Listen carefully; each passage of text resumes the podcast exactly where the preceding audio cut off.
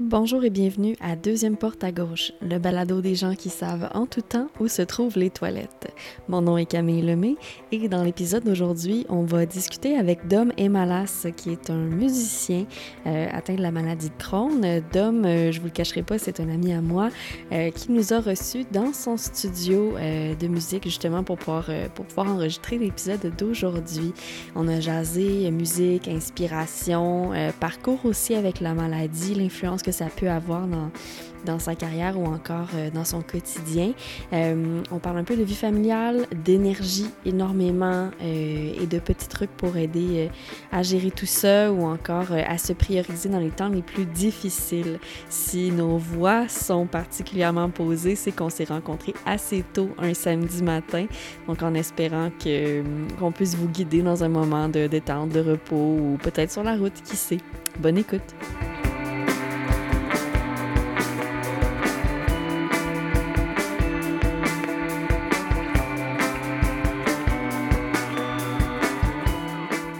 Dominique, bonjour. Bonjour. merci. Ça va, Camille?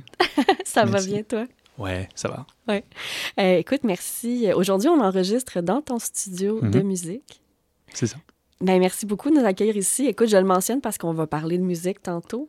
Ouais. Parce que ça a une partie, ça occupe une part très importante dans ta vie. Mhm.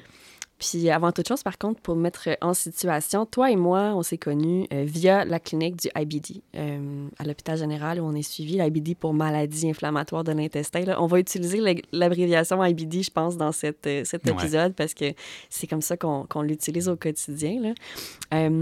Donc, pour mettre les choses en situation, bon, il y a différentes activités qui sont organisées, puis on s'est rencontrés là-dedans, puis on a comme cliqué assez rapidement. Je pense qu'on a une vibe qui... qui, qui se complète bien. Veux-tu peut-être, juste pour expliquer aux gens qui ne se connaissent pas un peu, toi, c'est tu as un parcours un peu différent du mien. C'est quoi ton parcours avec la maladie? Comment ça s'est présenté dans ta vie? Yes. Alors, euh, moi, ça a commencé à. Je pense que j'avais 32 ans. Là, j'en ai 39, j'ai j'ai bientôt 40 ans. Puis. euh, ma fille est née en novembre 2014. Puis à ce moment-là, beaucoup de choses se sont passées. Euh, je m'étais marié. Ma fille est née. Tout ça dans la même année. Puis j'ai changé de, parcours de carrière. J'avais commencé un job dans les banques.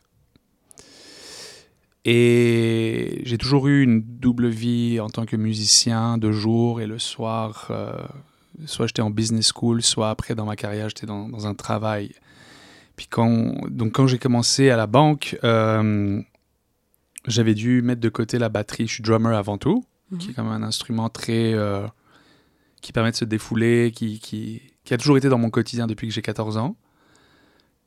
J'ai arrêté pendant 9 mois, puis j'étais concentré sur le travail, il y avait des formations à passer, avec un nouveau bébé. euh.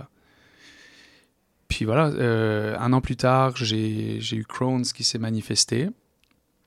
Puis il y a toute une histoire après, si tu veux rentrer en détail dans comment, comment j'ai découvert que j'avais Crohn's. Ouais, c'était quoi, mettons, tes premières manifestations? Toi? Parce qu'on a tous des manifestations différentes. Ouais. C'est un peu euh, étrange. Ben ça, euh, dans la l'été qui suivait, donc euh, j'étais encore, je pense, dans ma première année quasiment bancaire, puis je voulais vraiment me démarquer. Je me donnais à fond, je me réveillais très très tôt le matin pour étudier, je dormais beaucoup moins. Je faisais toujours ça dans la vie de toute façon. Je respectais pas mon sommeil ou mon corps, je pense. Je me réveillais à 4h30 du matin avec une alarme, bien que j'étais épuisé. J'étudiais pendant deux heures, deux, trois heures, euh, les titres que je devais passer pour faire ce que je faisais euh, dans mon job. Et euh, c'est ça, je m'étais déjà bien démarqué. Et venu l'été, il y avait, c'était autour du, du vieux port, il y avait des food trucks. Et euh, voilà, je descendais des fois me prendre un petit burrito. Ou, Mhm. Voilà, j'ai jamais été trop difficile avec la bouffe. euh, mais à un moment donné, j'ai commencé à avoir, euh, voilà, le- enfin, des selles liquides, Ouais. de la diarrhée. Euh, puis c'est drôle, tu sais, quand t'as ça, tu penses que t'as un food poisoning au début. Puis je crois que j'étais tellement dans mon entrain de I have to be the best. Euh, Je sais pas, je me suis tellement donné à fond pour être, me démarquer, être excellent et tout, que j'ai pas réalisé honnêtement que deux semaines avaient passé, trois semaines, un, deux, trois mois, et je guérissais juste pas de cette diarrhée, quoi. c'était encore ton food poisoning ou ton Ouais. intoxication alimentaire se poursuivait, Mhm. mais tu t'en rendais même plus compte. là, ça devenait ton quotidien. là. Ouais, et je pensais que, oh my God, what the hell did they put in that burrito, tu vois? et que c'était un food truck qui, qui m'a fait empoisonner ou. Puis, un beau matin, je me suis réveillé tout palo, avec le ventre. Mais vraiment, je sentais quelque chose de pas normal. Et vraiment des crampes et des couteaux dans le ventre. Puis, j'ai dit à ma conjointe que. You know, I really feel weird. Elle m'a dit, tu devrais aller quand même, tu sais, au, à petit, hôpital du coin, comme un CLSC limite. Ok, je prends ma valise de travail et tout. Je suis comme, yeah, I'm gonna- it's okay, they're gonna give me Tylenol. Tu sais, avant d'être vraiment malade dans la vie, euh, tout est minimisé et rien de Ouais. grave pour moi. Tu sais, Mhm. donc, they're probably gonna give me Tylenol, it's gonna be fine et tout. Je suis allé à la petite C- CLSC du coin. On pensait que c'était peut-être une appendicite au début.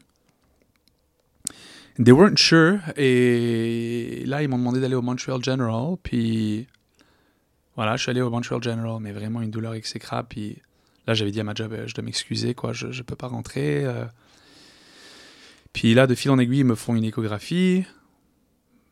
Puis après, ils me gardent, morphine. euh, Ah ouais. and I, I never left. I mean, I was hospitalized. It was the first time. Pendant Pardon, combien de temps, t'en souviens-tu? je suis passé en anglais. C'est pas grave. Euh, pendant combien de temps je suis resté à l'hôpital? Ouais, Une bonne semaine. ok, quand même. Puis après, ils m'ont fait un, un IRM. Puis ils m'ont isolé parce qu'ils savaient pas ce que j'avais. Donc j'avais une chambre d'hôpital seule. C'était assez VIP comme traitement parce qu'ils pensaient que j'avais un truc euh, contagieux, Ouais, genre une C difficile ou quelque chose. un truc, un truc vraiment. euh, j'avais ma petite chambre. Puis là, il y a un bal masqué de, de, de départements.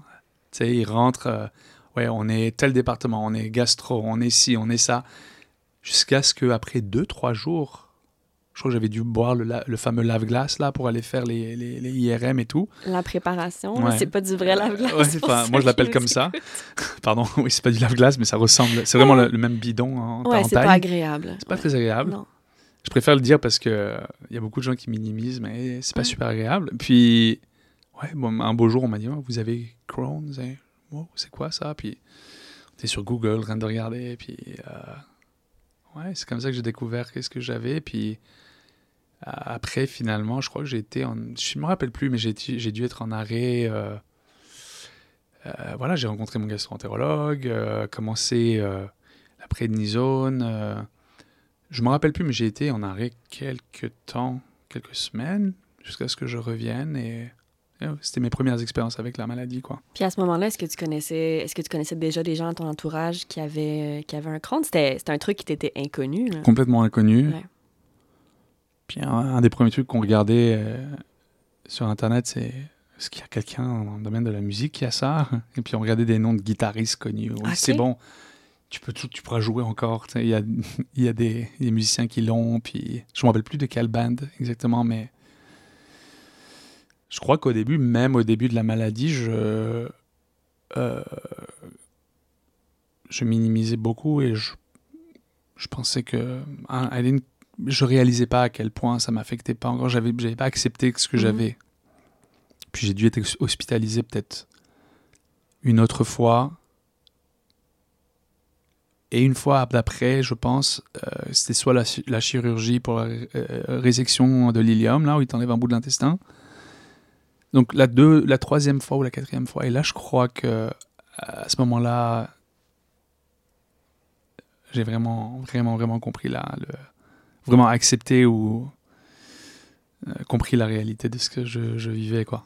Vois? parce que tu as eu un début, là, je m'excuse du mauvais jeu de mots, mais tu as eu un début assez rock'n'roll, tu sais, dans, dans ta maladie. Il y en a chez qui c'est plus progressif. aussi. Tu sais, moi, j'ai eu Ouais. cette chance-là, entre guillemets, c'était plus progressif. Donc, ça n'a pas commencé par une hospitalisation, ça n'a pas commencé par, euh, Mhm. par, par une chirurgie. J'ai trouvé ça vraiment... faut que je revienne sur quelque chose que tu as dit quand tu as Mhm. dit « je me suis mis à chercher des musiciens ». Euh, parce que, tu vois, moi aussi, ça a été ça au départ quand j'avais 20 ans, quand j'ai eu mon diagnostic.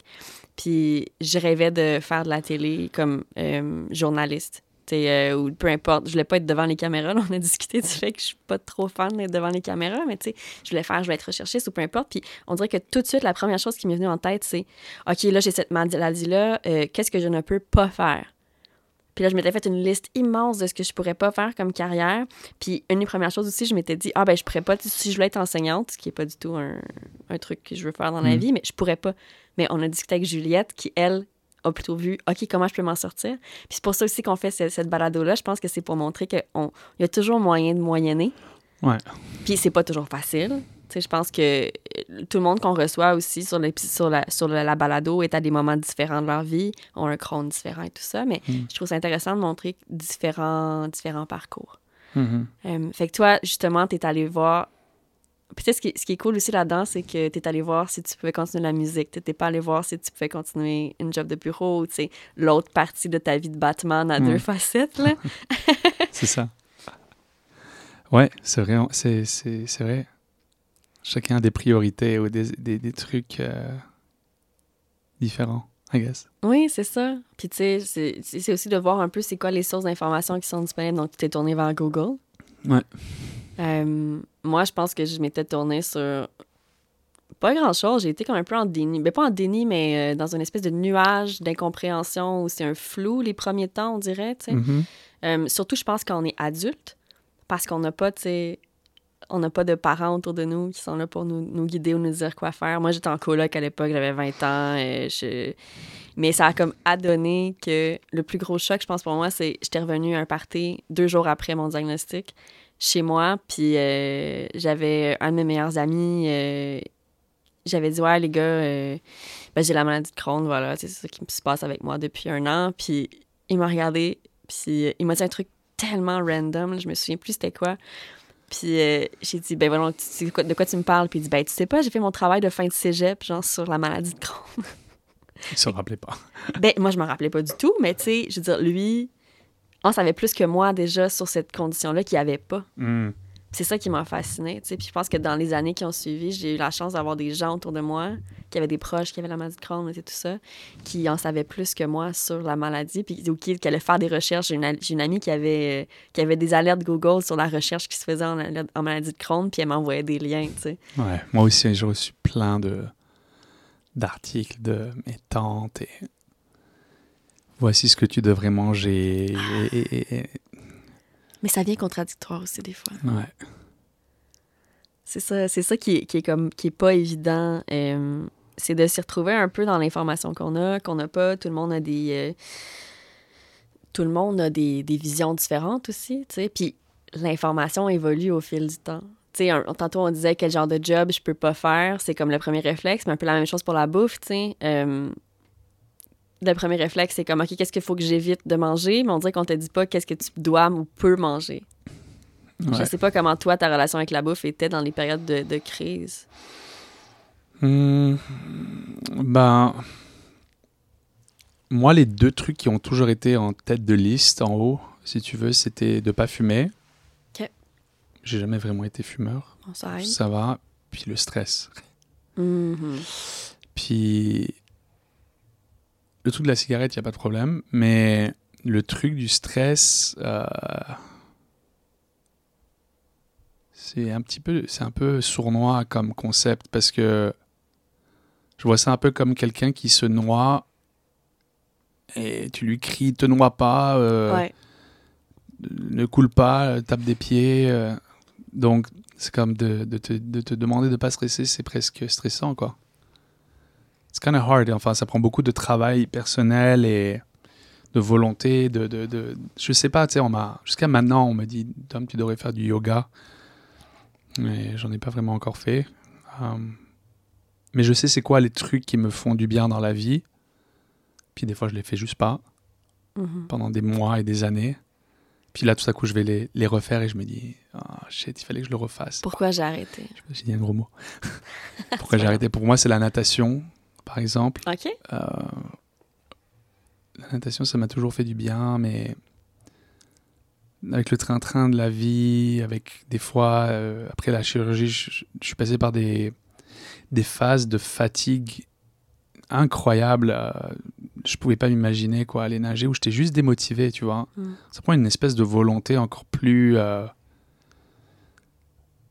encore plus, plus, je sais pas, encore plus assidue et plus forte to get the ball rolling pour que cette boule de neige reprenne. Puis après, c'est juste. euh, Il y a des trucs que je, que je ne maîtrise même pas encore, mais il y a des choses que je sens que je commence à maîtriser un peu. Comme. Euh, de pas être quelqu'un qui en met trop dans son assiette, par Mhm. exemple. Et j'étais toujours du, du genre à. Jusqu'à maintenant. Enfin, ceux qui me connaissent bien, mes amis, ils vont me dire Tu fais plein de trucs, tu sais. Je remplis tout le temps mon emploi du temps. euh, comme hier, on était, hier j'ai eu un concert le soir, mais le matin on était supposé aller faire une marche, euh, une randonnée assez, assez corsée, un peu loin de Montréal. Puis je me sentais pas super avant-hier, par exemple. Juste, je sentais que mes énergies étaient bof. Et je me suis dit, non, il il vaut mieux que je. Tu sais, ça prenait de l'expérience et c'était contre-intuitif parce que j'avais vraiment envie d'aller faire une marche. Mais j'ai dit aux copains en question, écoute, euh, je préfère ne pas y aller en fait parce que j'ai réalisé que j'ai le show et je me sens pas en forme. Et de dire non, enfin, je crois que je l'avais entendu dans votre autre podcast euh, avec Juliette d'apprendre à dire non, non, d'apprendre à dire non, ou non, c'était pas ça que vous aviez dit, mais, mais apprendre à dire non, autant dans mon job du jour, quand je suis Bruce Wayne, je dis toujours la- la- je fais toujours l'analogie de Bruce Wayne de jour, Batman le soir. Mhm. Euh, même au boulot, à un moment donné, je faisais beaucoup plus que les heures euh, prescrites, là, le 37h30, jusqu'à ce que je réalise que pourquoi j'en prends autant, quoi. À un moment donné, il y a ce pourquoi on a un mandat. Puis dans la vie aussi, il y a un mandat, je pense, envers soi-même. Et il faut. Je crois que des fois, c'était pour compenser pour autre chose, un manquement en soi.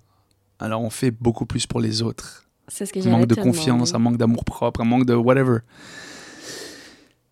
Donc voilà, tu vois, donc hier par exemple, d'avoir annulé cette marche, honnêtement là, le concert qu'on a fait pff, pendant deux heures et demie, outdoors, festival style, il y avait des gens qui dansaient comme des malades et à la batterie, surtout outdoors, tu te donnes vraiment à fond. Puis je suis pas de la forme physique que j'avais quand j'avais 20 ans. Mais you wouldn't tell. Mais par contre, pour livrer ce que je livre, je creuse en moi beaucoup plus, quoi. Donc, c'était très bien de juste... Voilà, maintenant, maintenant je suis quelqu'un qui prend des siestes, comme un petit... euh, je veux dire comme un petit vieux, mais je Ouais. trouve comme un petit vieux, euh, que j'imaginais plus tard dans la vie, mettons. Je, je crois que j'ai- skippé 20 ans en avant, mais c'est OK. Tu sais, je suis content de savoir que je suis fatigué. Ben là, je, je prends ma super sieste de Mhm. 45 minutes, une heure, une heure et demie si, si je peux. Puis un moment 7 pour continuer ma journée, quoi. Et là, je veux pas dévier de la question. Mhm. C'est que tu sens que ton temps ne, ne t'appartient plus autant et que ça devient une denrée rare. Le temps.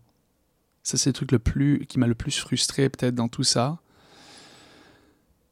C'est que je voulais pouvoir, moi, opérer de 6 heures du matin jusqu'à 1 heure du matin s'il le faut et dormir 5 heures, ce que je faisais avant. Me réveiller et power through euh, comme, un, comme, un, comme une bête, quoi, dans ma journée, quoi. Tu vois J'étais ce genre de. Je m'en fous si je dois prendre 3-4 cafés ou un Red Bull. C'était pas bien, justement, parce qu'il faut, il faut pouvoir s'écouter. Mais Ouais, j'allais dire justement que ce mode de vie-là est pas, euh, je m'excuse, là, euh, durable. Ben merci, j'allais dire sustainable, mais tu sais, c'est- ça, c'est ben, pas durable, puis c'est pas, euh, c'est pas euh, bien traiter ton Non, corps non ça. plus. Je Euh, réalise ça. euh, si tu veux apprendre, à- si tu veux vivre longtemps et bien, développe une maladie chronique et apprends à vivre avec. Ouais, oui, oui, oui. Mhm. c'est c'est vraiment beau, c'est vrai. Enfin, Parce- T'as pas le choix de t'adapter. ouais. Ben, tu peux aussi le, tu peux aussi le nier puis décider que toi, tu veux faire aucun changement dans ta vie puis vivre avec les conséquences. Je veux dire, par moment aussi, je l'ai fait. Par moment, on est un peu tanné d'être dans, d'être, d'être différent des autres ou d'être Ouais. plus limité. Mais si tu veux vraiment écouter, prendre les conseils, tu sais, tantôt, tu disais que c'était comme euh, dire à quelqu'un qui stresse de pas stresser, c'est comme dire à une personne qui se noie de pas se Ouais. noyer. Mais si tu lui dis, OK, bas des pieds comme ça, fais aller tes mains comme ça, Ouais. je viens t'aider. T'es déjà là, tu lui as donné des outils pour qu'elle aille mieux. Exact. Exact. Non, mais il faut. Il faut pas avoir honte de lever la main et de demander une bouée de temps en temps de sauvetage. Et c'est un truc ça. que j'ai appris aussi, tu vois, où. Au début, c'est pour ça que ça m'a pris du temps. à- Tu sais, quand tu es nouveau dans le truc de Crohn's, Ça arrive que tu es dans le couloir en train d'attendre ton rendez-vous, puis tu as des gens qui passent avec des surveys de. Mhm. C'est à l'insu même de tes gastro et de ton équipe, je pense. Ils veulent te sonder, puis il y a des questions. Moi, j'étais un peu du genre qui était super content, euh, assez fier de check mark no dans toutes les boîtes de est-ce que tu t'es déjà pété un, un os ou euh, est-ce que tu as déjà eu ci? Non, non, non, non, non. Tu moi, tout va bien, quoi. Puis il y avait une partie sur la santé mentale et euh, feeling de, je sais pas, de sentiments de dépression ou des trucs comme ça. Puis au début, non. comme, j'avais un peu la même, pas arrogance, mais habitude, disons, d'être un petit peu infaillible ou un intouchable ou un immortel ou Mhm. truc comme ça, tu vois, ou que tu as dans la jeunesse, c'est normal, je pense. Non, moi, pff, pff, prednisone, Humira, I'm fine, don't worry about it. C'est très, très comme ça, tu. Ouais. euh, à un moment donné, au bout d'un certain temps, tu remarques quelque chose, puis euh, il faut lever la main. Enfin, c'est un système aussi où personne ne peut t'aider si tu ne demandes pas de l'aide aussi. So, ouais. pardon, I'm rambling, je sais plus où j'allais avec ça- cette idée, mais Ben non, mais t'as parlé, t'as parlé de demander de l'aide. Puis tu sais, ce qui est bien aussi, c'est que souvent, on sait pas. Demander de l'aide, c'est bien, mais on sait pas vers quelles ressources se tourner. Ouais. Euh, puis c'est pas toujours facile aussi d'identifier le genre d'aide qu'on veut. Mais tu on parlait d'outils, par exemple, pour gérer le stress. Euh, faut trouver des exutoires, faut éviter d'éviter aussi les émotions plus difficiles. Puis d'ailleurs, je veux, je veux recevoir une psychologue sur l'émission pour nous aider à donner des outils plus clairs. Mais toi, de ce que je comprends, un des éléments qui t'a aidé à un peu comme canaliser ton énergie, retrouver une vitalité que tu avais peut-être perdue, puis à gérer ton stress ou tes émotions difficiles, ça a été la musique. ouais, ouais, ouais, c'est sûr, c'est sûr et certain. Euh, bah, j'ai repris le drum assez vite euh, après. Après ton diagnostic. Ouais. Mais c'est parce que ça me manquait, honnêtement. Puis, j'avais pas planifié d'arrêter pour toujours. Euh, Est-ce que c'était. Je sais pas, en fait, exactement. La musique, elle, est, elle, est- elle fait partie de, de ma vie sociale aussi. Mhm. La plupart de mes amis et de mon entourage proche, pas tous, mais la plupart, c'est des musiciens. Et puis ça. Quand je. Tu sais, de nos jours, tout le monde a son petit agenda dans son cellulaire. Pour moi, à part les, les, les obligations de la vie de tous les jours, les trucs familiaux, bien sûr, mon agenda, il est fait pour euh, remplir de, de concerts et de, de sessions en studio. Puis. C'est, c'est, c'est, je trouve l'activité la plus. euh, je me sens chanceux quoi de- d'avoir d'avoir ça dans la vie parce que ouais c'est c'est c'est c'est quelque chose qui peut être fait euh, jusqu'à ses plus vieux jours je pense Mhm. Euh, puis ça répond à mes besoins de créativité d'expression toujours aimé ça l'idée d'être euh, en train de trouver des, compos de composer des trucs de participer dans des bands euh, je sais pas j'aime juste je me sens à l'aise là-dedans tu vois et par contre, les moments où, si j'ai perdu énormément d'énergie et tout, ça m'est déjà arrivé de sentir que je me traînais euh, complètement à, à un gig ou à un concert. Et je le disais, heureusement, je suis entouré de les gens les plus proches qui savent vraiment ma condition. Et c'est mes meilleurs amis, c'est ceux qui sont en musique proche de moi, mais vraiment Ok. proches. Euh, ils vont savoir que pff, ça, c'est pas évident en ce moment. Puis j'ai déjà fait des concerts où je suis à half zombie, quoi. Un, un zombie à, à, à- à moitié à la batterie, tu vois. Et- ouais, mais ça fait quand même plaisir. Et je sais pas, c'est- dur à répondre euh, quelque Mhm. part parce que. Ouais, il y a des moments où j'étais tellement fatigué où j'avais même pas le désir de d'essayer même de, de, de composer ou de, vraiment me donner hein, plus que ça à fond, quoi. Puis je pense que, corrige-moi si je me trompe, le type de musique que tu fais aussi, t'a- t'aimes ça, conter des histoires. Ouais. C'est Ouais. important pour toi que le texte puis que la musique vienne soulever quelque chose d'intéressant. C'est comme de conter quelque chose, d'avoir une émotion rattachée à ça? Euh, ouais, en fait, principalement, mon premier instrument, c'est la batterie. Puis c'est sûr quand t'es drummer, tu es un accompagnateur de raconteur d'histoire. Mm. Et parfois, tu es un accompagnateur de gens qui racontent les histoires des autres personnes. C'est-à-dire, on joue des covers et c'est plus, comme on appelle dans le terme musical, un gig corpo. Si je suis à- embauché, euh, je peux avoir un- une demande de Hey, tu, veux- tu veux jouer à ce pub-là, Irish, souvent un, pub irlandais, genre Mike Gibbons, tu sais. Mhm. Euh, tu sais que tu vas jouer de la musique connue, tu sais, euh, Ouais, ouais. CCR, you name it, les trucs que les gens ont envie d'entendre en buvant leur bière. J'aime ça aussi, tu vois, il y a, y a plein de trucs. À la batterie, tu, tu vois, tu peux jouer dans différents styles, du reggae, de la bossa nova, euh, du rock, euh, New Orleans, c'est extrêmement. Ça, c'est une, partie de mon côté que j'aime en musique. Euh, hier, on jouait un, un gig de blues à Pointe-Claire. Et il y a un côté extrêmement amusant d'être à la batterie et qui défoule, mais c'est physique aussi, je veux dire. Je fais pas beaucoup de sport, mais knock on wood, je- touchons du bois, je, je me maintiens. Crohn, ça aide aussi à rester un peu mince. mais euh, la batterie big time. Puis j'ai toujours été plus derrière porte fermée, un guitariste qui compose des chansons. Et là, j'ai un autre style complètement. Ça m'a fait vraiment plaisir que tu viennes à, notre tout premier concert Secret Show, le concert secret. Ça, c'est le côté où je raconte mes histoires. Et là, je, suis en train de préparer le lancement de mon premier album. J'ai l'impression que je fais ma publicité, tu sais. Vas-y, ça sert à ça. Euh, et c'est là où c'est mes compositions, où là c'est totalement autre chose, tu vois, où tu chantes des trucs que toi t'as écrit et beaucoup plus intime et mon style de composition, enfin tu l'as vu et tu l'as entendu, c'est autre chose que ce que moi je serais comme batteur, tu vois. Je deviens un, autre genre de, un peu un, autre genre de, ça, vient chercher autre chose quoi, tu vois. Je vais dire another animal, mais je savais pas comment dire en français.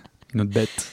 Ouais, je pense que c'est une pas pire, c'est une pas pire traduction. Mais oui, c'est que t'es, je pense que les deux se valent dans le sens où tu dis, tu quand je fais des covers, c'est pas, c'est pas mes histoires quoi que ce soit, mais c'est un peu comme quand on s'exprime en envoyant des, des, des extraits d'un livre qu'on a lu ou tu des extraits d'une chanson qui nous, qui nous reconnaissent. On peut aussi s'exprimer à travers le reste. Ça peut être aussi très. euh, Mm. Comment qu'on dit dans, dans le milieu, euh, c'est des jobs alimentaires, là, où tu sais, ça peut être plus comme mécanique de comme faire la musique pour faire la musique, mais t'as aussi une partie d'expressivité. Non, grave, Ouais, grave. Et un point, un point que tu amènes qui me fait penser à. Tu sais, je suis déjà passé par des débats dans des relations, mais vraiment où j'ai déjà été à un gig euh, juste après euh, un break-up, Mhm. ou oublie quoi. Tu sais, j'ai. Tu sais, je sais pas comment chacun deal avec des séparations et des break-ups, mais où j'ai juste envie de rester au lit et de rester euh, à rien foutre. euh, pardon.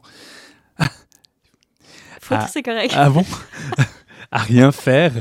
Mais là, une fois que je suis assis derrière la batterie, à jouer, je vais pas dire n'importe quoi, mais je, je sais plus quoi le terme là, euh, littéraire, mais c'est défoulatoire au max, incroyable quoi.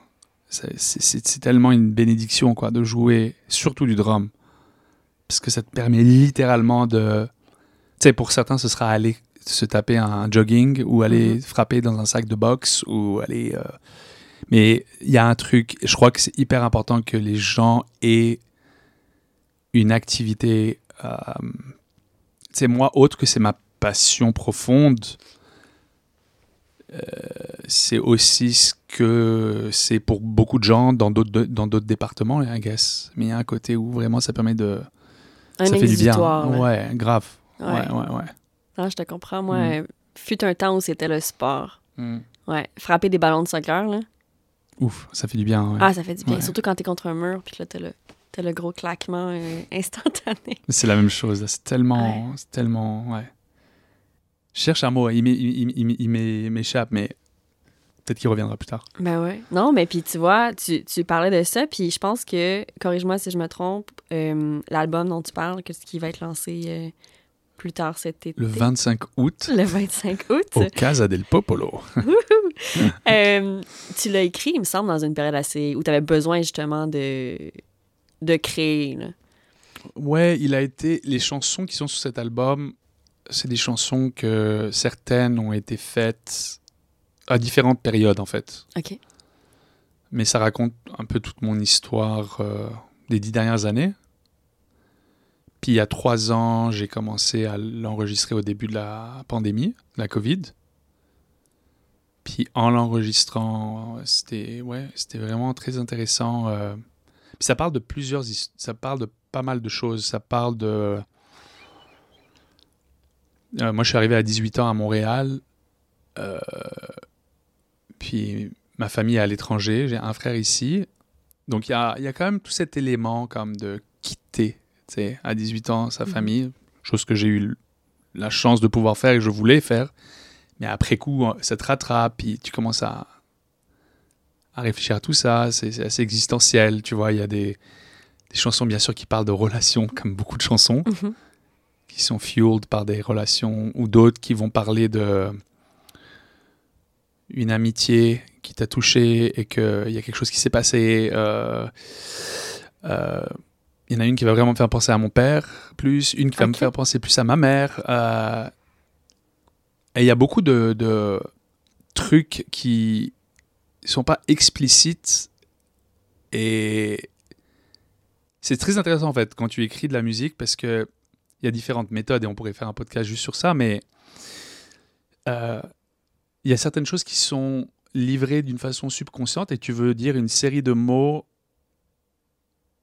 qui marchent musicalement. C'est des mots qui devaient être musicaux et c'est pas grave s'il n'y a pas dans le Becherel euh, la, la- la combinaison verbale la plus euh, parfaite et que ça n'a pas un sens. euh, c'est ça qui est magnifique, c'est personnel, puis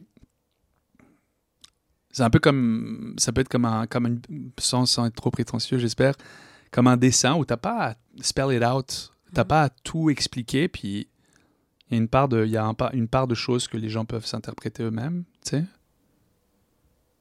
C'est vrai, c'est d'être assez précis pour raconter l'histoire que tu veux raconter, puis assez large pour qu'un plus grand bassin de personnes puisse s'identifier. Ouais. Tu sais, ouais. si tu faisais une chanson directement sur euh, tes péripéties de Crohn, d'hôpital, de journée, de... Ouais.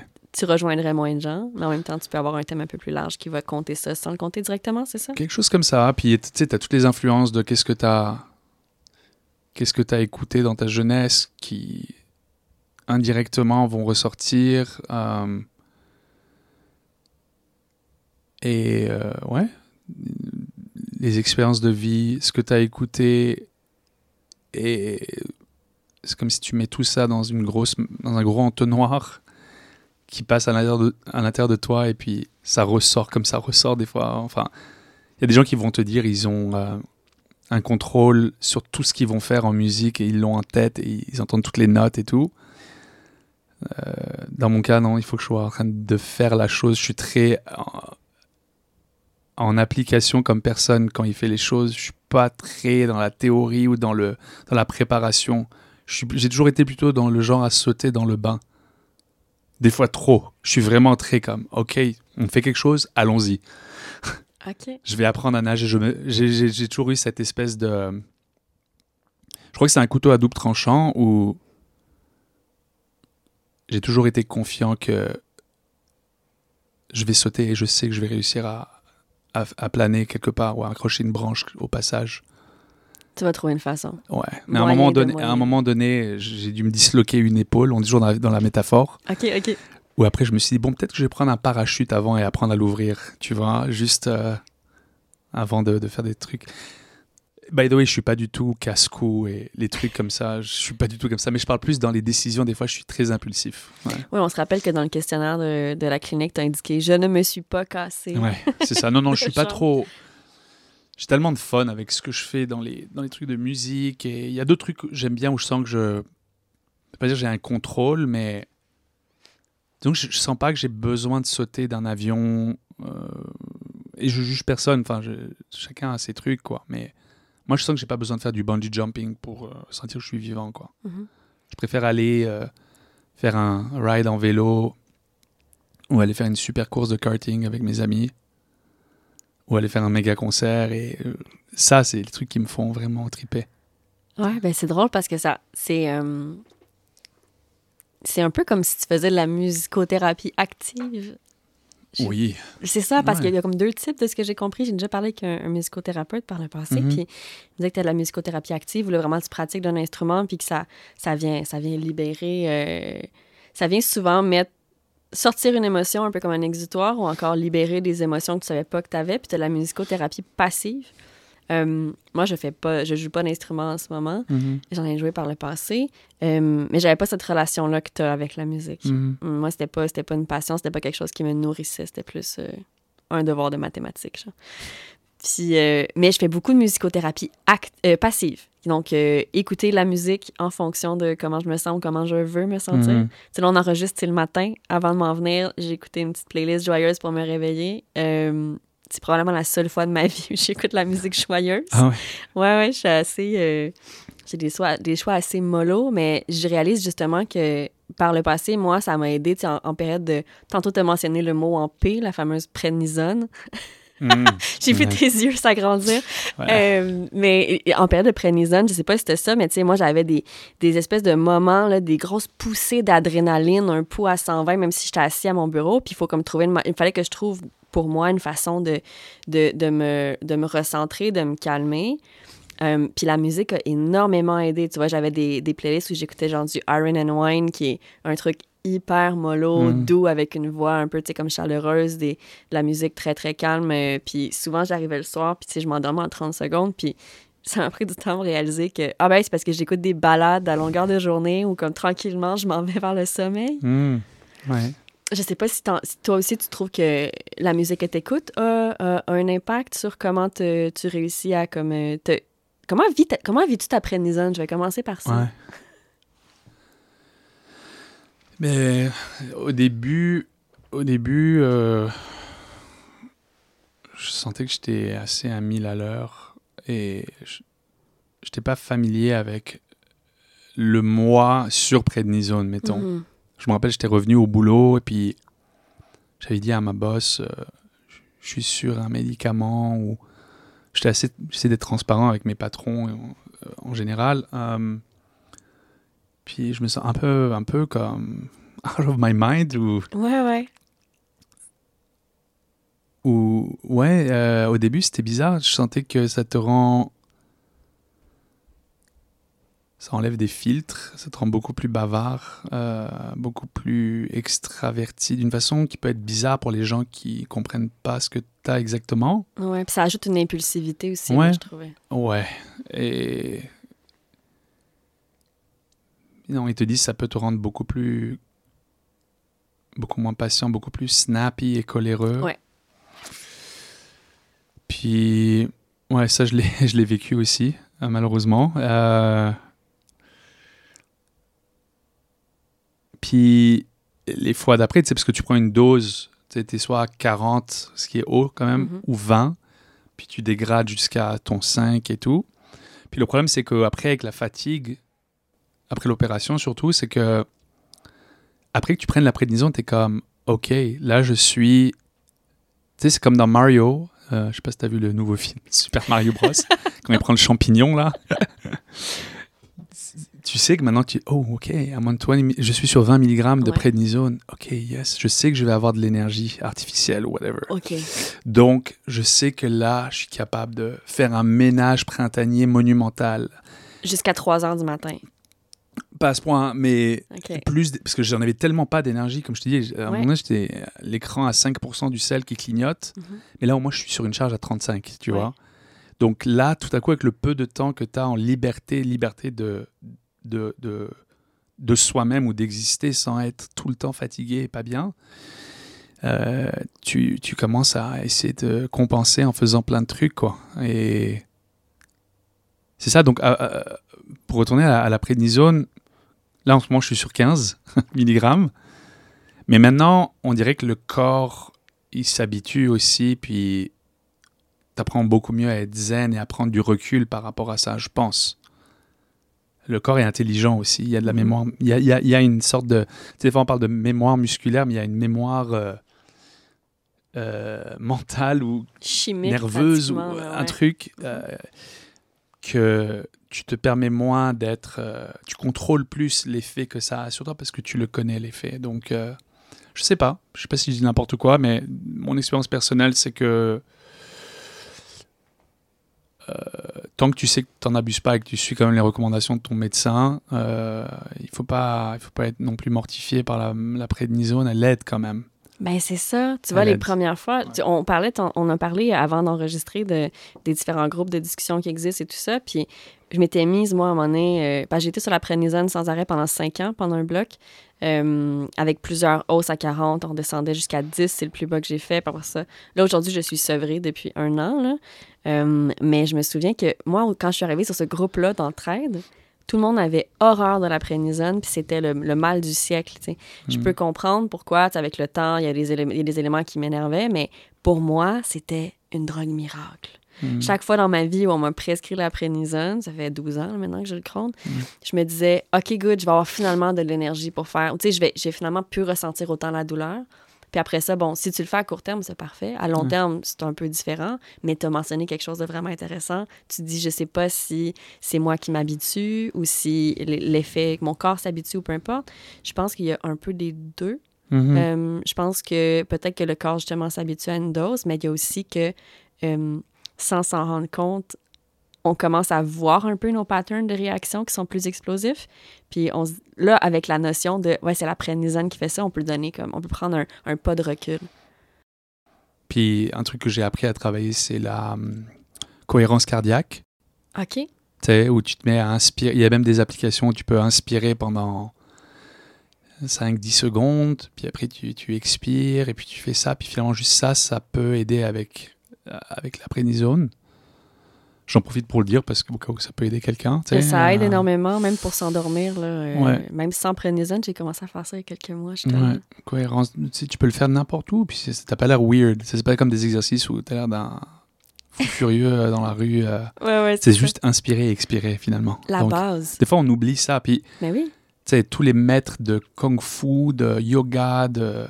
Même à la batterie, t'es pas supposé, au drum par exemple, t'es pas supposé retenir ton souffle parce que tu peux avoir des. Tu sais, toi, t'as fait du sport, tu c'est là où quand tu cours ou de pas s'oxygéner bien, ça donne des, des courbatures après, Mhm. tu peux te faire mal. Ouais. Donc, le fait de respirer simplement est ultra important, quoi. Ouais. Ouais. Ah non, c'est, tu vois, c'est super pratique. Puis je pense que c'est de se rappeler. Moi, dans mon cas, l'anecdote, c'est euh, quand je prends la prénisone, je dis à mes proches, bon, là, pas de tatou. hein. Parce que j'ai deux tatouages. Mhm. Euh, un que, que j'aime beaucoup, là, mais euh, que- qui symbolise ma grand-mère et tout ça, que j'ai Mhm. perdu. J'ai perdu mes deux grand-mères dans, dans six mois. Puis, mais le premier, euh, j'ai. Tu sais, moi, je me suis fait écrire deux mains sur les côtes quand j'avais genre 20 ans. C'était un Mhm. peu stupide. là. C'est une longue histoire, mais j'étais sur une grosse, grosse dose de prénisone pour la première fois de ma vie. Puis, tu sais, c'est genre du jour au lendemain, j'ai trouvé un tatoueur. J'ai, la typo, j'ai choisi sur Word en cinq minutes avec une de mes collègues. Tu sais, c'est... Puis là, après ça, maintenant, c'est ça la blague. C'est comme, OK, là, euh, si je prends de la prénisone, guys, euh, pas de tatouage. Non, mais c'est vrai que ça peut rendre impulsif, quoi. Et puis, tu sais, je t'avais parlé de. euh, tu sais, en tant que musicien, on a souvent le. ben, comme beaucoup de gens qui collectionnent un tas de, de- de choses à la maison, nous, c'est très simple. tu sais. En tant que batteur et guitariste, c'est déjà deux instruments où il y en a à l'infini de, de trucs à, à acheter, à collectionner. Puis, Ouais. je crois que ça m'a déjà rendu impulsif au point où j'ai déjà vu un truc et j'ai décidé que je le voulais et j'étais prêt à conduire à une heure et demie de route et aller le chercher, quoi. Truc de fou, quoi, comme ça. Ouais. Ben, c'est que c'est de l'adrénaline, en fait. C'est, Ouais. des stéroïdes en soi. Ouais, Puis, vraiment... ouais. je pense que, bon, moi, je suis sevrée depuis un an. Puis, euh, quand j'ai arrêté, on- je parlais avec euh, Kelly, qui était mon infirmière euh, Ouais. pivot à la clinique. Puis, elle me dit, ah, tu sais, comment ça se passe le sevrage? Puis, je pense que trois, trois quatre mois après, parce qu'au début, bon, t'as des, t'as des effets secondaires un peu bizarres quand on a pris très longtemps de la prénisone. Là. Puis, euh, je lui ai dit, ben là, j'ai un effet secondaire, mais il est tellement beau, faut que je t'en parle. Puis, elle était comme, OK. J'ai dit, ben, je, je conduisais pour aller, pour aller en forêt, puis c'était l'automne. Euh, puis quand tu me parlais, tu sais, que des fois, tu es à l'ordinateur ou je suis à l'ordinateur sur la prénisone, puis qu'on a le cœur qui se fait aller, j'ai dit, je conduisais, c'était l'automne, j'avais euh, j'avais de la musique vraiment belle, je pense que c'est comme Beyrouth qui jouait ou quelque chose comme ça, puis les feuilles se sont mis à... Il y a eu un coup de vent, puis les feuilles se sont mis à tourbillonner devant, devant ma voiture. Puis là, j'ai eu une grosse montée d'adrénaline, la pulsation cardiaque dans le Mhm. tapis. Puis je me suis mis à pleurer. Puis je me suis dit, hey, c'est tout naturel. C'est c'est comme c'est mon corps Ouais. qui recommençait à produire ses propres... euh, sa- je sais pas quelle, quelle hormone est sécrétée, mais tu sais, c'est mon corps qui réagissait normalement, sans kick chimique. Puis c'est c'est venu tellement beau. Puis tu sais, ça, je pense que j'en ai eu à 5-6 reprises pendant, pendant ces périodes-là. Puis je me suis dit, ça, on dirait que oui, bon, j'ai eu tout ça, mais si j'avais pas vécu tous ces traitements-là puis ces rechutes-là, je pense pas que j'aurais vécu ce moment-là aussi Mm. intensément. Il y a Ouais. des. il y a des trucs comme ça qu'on peut, qu'on peut ressortir des, des bouts difficiles. Ben, c'est sûr que ça remet aussi en perspective la normalité. Et puis, encore une fois, c'est embêtant parce que on n'a pas envie de sonner comme si on était en train de juger quelqu'un qui n'a rien, euh, qui va bien, tant mieux pour eux, tu sais. Mais ouais, il y a des choses qui sont prises pour acquis big time quand t'as pas de aucun petit souci de, de Mhm. santé. Et puis c'est la nature humaine. C'est vraiment dommage que ce soit comme ça. Puis il y a des fois des rares personnes qui n'ont rien, heureusement, mais qui ont réellement cette espèce de sagesse, cette bonté, cette empathie naturelle. Et que tu sens que certaines personnes l'ont, mais c'est beaucoup plus rare. Mm. Tu vois ce que je veux dire? Ouais, ben ça revient un peu à, tu sais, on a, on a souvent plus d'empathie quand on a vécu une situation similaire parce qu'on peut se remémorer comment on était dans cette situation-là. Tu sais, on, on a Ouais. toujours, je sais que personnellement, quand j'accompagne quelqu'un qui vit un moment difficile, Mm. pour moi, m'aider à mieux l'accompagner, il faut que je me le mette dans ma vie à moi. Puis ça a l'air super égocentrique. Puis à chaque fois que je le fais, je me sens mal, mais c'est... euh, ça aide à remettre les choses en, perspective parce que c'est un peu comme euh, si je rencontre quelqu'un qui habite dans un pays, euh, dans un autre continent où la réalité est complètement différente, ben, je vais pouvoir seulement saisir une partie de ce qui m'explique comme réalité. Euh, c'est un peu pareil, c'est une personne qui n'a aucune maladie. Puis encore là, on dirait que plus j'avance en âge, puis je suis pas très vieille, j'ai 32 ans, là, mais plus j'avance en âge, plus je réalise qu'il n'y a pas grand monde autour de moi qui ont rien. C'est vrai. Tu sais, je veux dire, oui, il y a les maladies physiques. Euh, ça, c'est un running gag, là, que dans mon entourage, dans ma famille, on a tous quelque chose qui, qui marche pas à un moment donné, là. Ouais. Euh, mais même dans mes amis, tu sais, je veux dire, euh, mes amis de filles euh, ont tous des, des enfants en bas âge, comme des, des enfants, ouais, c'est ça, des, des tout petits, là, des cocos. Puis, Ouais. ben, il y en a beaucoup qui ont eu de la dépression postpartum, de Mm. l'anxiété dans le tapis postpartum. Ben, ça, c'est quelque chose en soi, tu sais. Puis, je sais pas pour toi, mais on dirait que de connaître, d'avoir connu des limitations dans ma vie, ça m'aide dans les moments où je vais mieux à mieux comprendre un peu la réalité de mes, des gens autour de moi qui vont pas bien parce que, tu sais, je sais c'est quoi être épuisé. Je sais pas c'est quoi être épuisé comme eux, Mhm. mais je sais c'est quoi être épuisé. Bien sûr. Ouais, non, non, c'est sûr, c'est sûr que. En fait, oui et non. Euh, euh, oui et non, en fait, j'y pense vraiment, mais pour essayer de donner une réponse très honnête, quand je suis bien et énergisé, euh, je pense que j'ai l'énergie et le- l'expérience, c'est vrai, de certaines, comme tu dis, moments difficiles qui me permettent peut-être de d'épauler quelqu'un, mais peut-être parce qu'en ce moment, honnêtement, je suis pas au top en ce moment. OK. Euh, je crois qu'on pense euh, vraiment de la façon dans laquelle on, on analyse la chose dans le moment présent. On va penser au passé et on va se projeter dans le futur dans le moment où on est. C'est vrai. Et que maintenant, dans le dans l'état où je suis, disons que faire Superman et aller aider, chose que je, je faisais avant beaucoup plus avec des amis ou aujourd'hui, disons que j'aurais du mal à prétendre pouvoir faire ça parce que je, je dois mettre mon masque avant. Tu sais, la, la fameuse euh, truc de mettre ton masque d'oxygène Mhm. euh, en avion avant de, de le mettre sur les autres. Ouais. Et honnêtement, j'aurais pas la prétention de pouvoir euh, encaisser beaucoup de. Je vais pas dire encaisser, mais c'est égoïste, mais le réflexe, c'est malheureusement de se recentrer un peu plus sur soi. Puis on est tellement bombardé de tous les bords et de tous les côtés maintenant avec les, les cellulaires, avec un copain qui t'envoie ça, euh, un membre de famille qui t'envoie ça, tu dois leur répondre parce que sinon c'est froid. Mhm. Euh, quelqu'un qui veut aller faire une marche, mais ensuite t'es, KO. Euh, tout est band autour, le travail. Juste à un moment donné, j'ai juste envie de mettre en airplane mode ou do not disturb, ou quand j'ai ma petite sieste du milieu de jour, Ouais. où je suis au point de m'endormir et quelqu'un essaie de m'appeler. Euh, I don't get it. je, je réponds pas parce que j'ai juste besoin de. Ah oui, oui, moi je mets tout sur silencieux. Là. Mais puis t'amènes un bon point. Ouais. Présentement, t'es pas dans un bon moment. Moyen. Ouais. Ben, c'est ça. Puis, tu sais, je pense que c'est. Je dis ça comme si je voulais aider tout le monde, puis j'étais une sauveuse, c'est pas ça le cas. Mais t'amènes quelque chose d'intéressant. Là, présentement, moi, je suis stable, puis ça me fait plaisir d'aider les gens qui en ont besoin. Euh, mais il y a eu des périodes où, tu sais, j'ai une copine très proche de moi qui allait pas bien, Ouais. puis on, on s'était entendu là-dessus. J'ai dit, OK, je veux t'aider, mais je ne peux pas. J'ai- J'ai j'ai pas les cuillères pour le faire.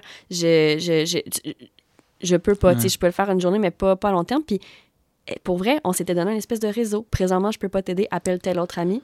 Ça a fonctionné. Puis après ça, quand j'ai été en forme, là, OK, comment ça va, là? Tu sais, c'est- c'est juste que ça a pris peut-être des mois avant que je sois assez en forme pour le faire.